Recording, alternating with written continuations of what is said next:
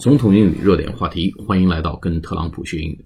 特朗普在一篇推文中啊，对警察给予了非常强烈的这个支持与认可。原文是这样的：We stand firmly, strongly, and proudly with the incredible men and women of law enforcement.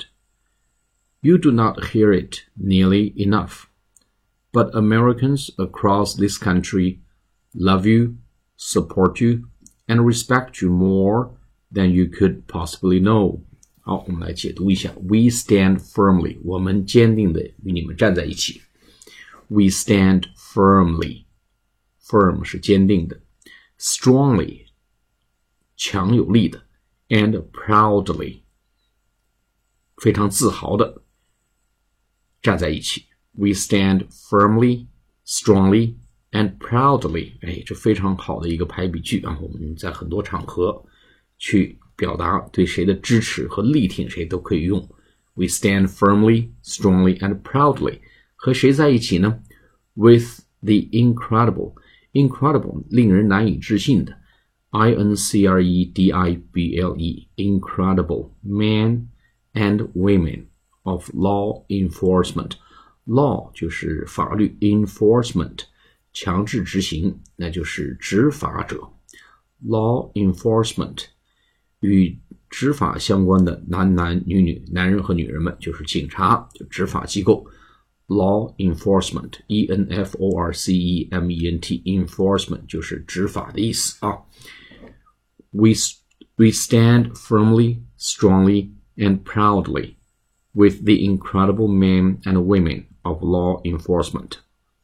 我们 与这些执法机构的男人和女人们，这些令人难以置信的男人和女人们，坚定的、强有力的和自豪的站在一起。You do not hear it nearly enough。你们呐都没有听，永远也听不够。你们，you do not hear，你们没有听到 it，就是溢美之词的意思啊，对你们的赞美，nearly enough。你们几乎完全听不够啊！You do not hear it nearly enough. But Americans across this country love you. 但我再一次重申，Americans Americans 就是美国人，across this country，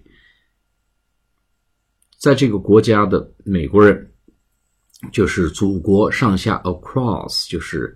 呃，大江南北，咱们经常说的这个长城内外，大江南北啊，across 啊，国家的各个方方面面的这些美国人，love you, support you and respect you，爱戴你们，支持你们和尊敬你们，more than you could possibly know。这个程度呢，超过了你们可能能够想象、能够了解的程度。好，那言外之意呢，你们。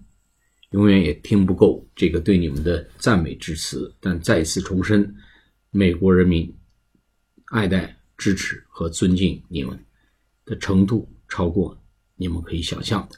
好，我们再来读一遍：We stand firmly, strongly, and proudly with the incredible men and women of law enforcement. You do not hear it nearly enough but Americans across this country love you, support you, and respect you more than you could possibly know. 好，下次节目再见，谢谢大家。